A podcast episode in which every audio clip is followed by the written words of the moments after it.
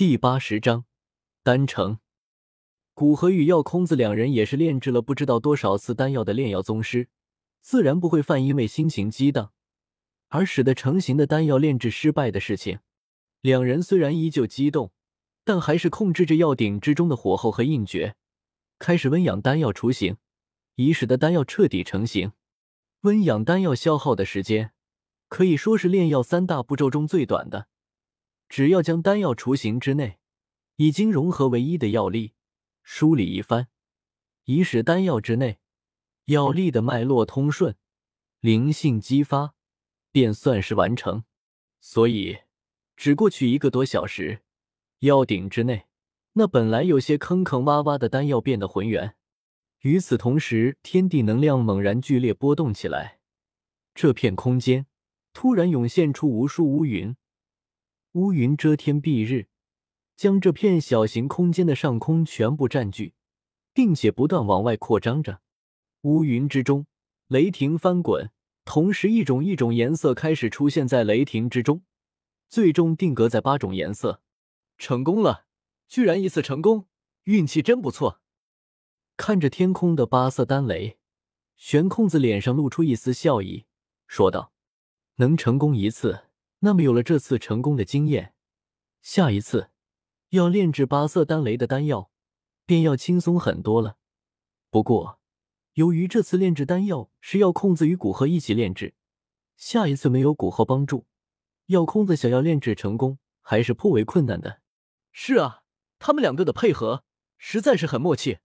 哪怕几十年前药空子刚刚能够炼制七色丹雷的丹药，两人配合八色丹雷的丹药。也有一些可能炼制出来。看了两人的炼药，那位灵性老者颇为感叹的说道：“主要是古河小子配合的很好，使药空子发挥出大于他自己的炼药术。”天雷子继续木着一张脸，客观的评价道：“在他们说话之时，天空中的八色丹雷被药空子和古河联手击碎。八色丹雷已经堪比斗尊巅峰的全力一击。虽然古河因为有着一火。”再加上与天地能量亲和力提升，使得他可以发挥出斗尊巅峰的实力。但接了几道丹雷后，身体有些酥酥麻麻的。不过他感觉到，经过这一遭，算是将实力彻底掌握了。经过开始几道丹雷，后面丹雷的威力越来越强。古河主动退后，人要有自知之明。之后的丹雷已经不是他有能力接得下的。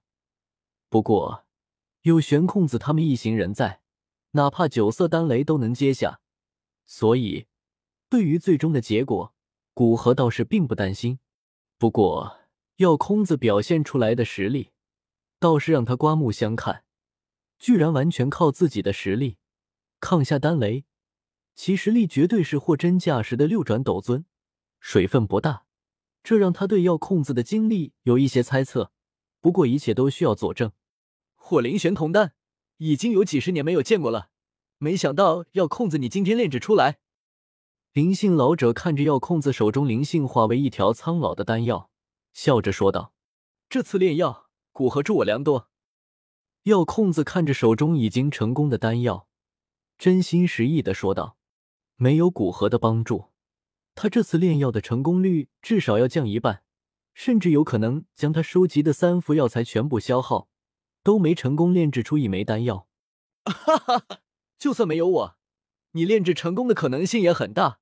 毕竟准备了这么多年，这些努力和时间不会让你失望。古河笑着摆摆手，真正参与能化成生灵的丹药的炼制，古河才真正意识到，自己炼药术还有一段不远的距离，才能够达到药控子同样的地步。而这些虽然灵魂之力的提升有一定的帮助。但没有对炼药的理解有用，所以他准备先休息几天，然后厚着脸皮去拜访玄空子。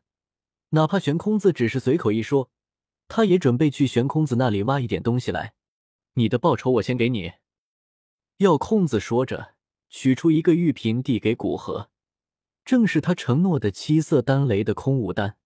古河也没客气，直接接过玉瓶。见古河接过玉瓶。药空子到：“以后我这天灵院，你可以随时进来，与我探讨一下丹药。我感觉我们两个的炼药术再提升一点，默契再增强一点，也许炼制九色丹雷的丹药都不是梦。直到这时，药空子才将古河放在同一层次。在之前，他顶多将古河当成一个年轻并且合他胃口的后辈，两人交流炼药术也是以指导为主。而现在，古河有与他配合，使他炼药术更进一步的能力，他才真正正视古河。对于药空子的话，古河自然是欣喜答应下来。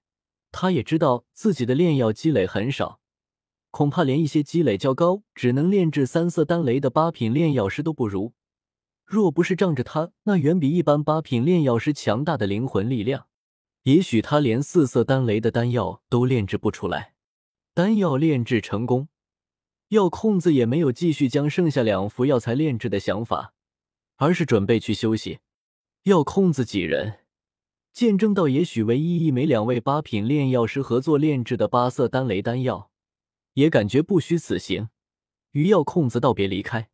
古河与药空子几人一起离开天灵院，在离开前，药空子将一枚表面布满密密麻麻纹路的令牌交给他，正是他见过几次的天灵令。手持这枚令牌，能自由进出天灵院这一处的小型空间。本来古河以为药空子所说的他能自由进出天灵院，是交代天灵院的管家对于他的到来直接放行，没想到他直接给他一枚天灵令。有着这枚令牌，可以说，若是有一天古河想对药空子不利，那他有很大可能陨落。面对这枚令牌，古河只觉得心里沉甸甸的，对药空子的信任感到有些惭愧。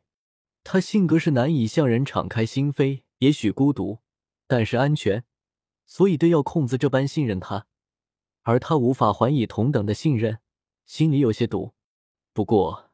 古河最终还是接下天灵令，心里决定以后对他多些补偿。出了天灵院，玄空子再提了一句，让他有时间去拜访。这次他可以确定，玄空子的确是有事找他，而且多半是好事。结合他态度转变的时间，古河觉得很有可能便是要空子在冰河谷库藏中拿到的那卷卷轴，对玄空子有很大的作用，他才对自己释放善意的。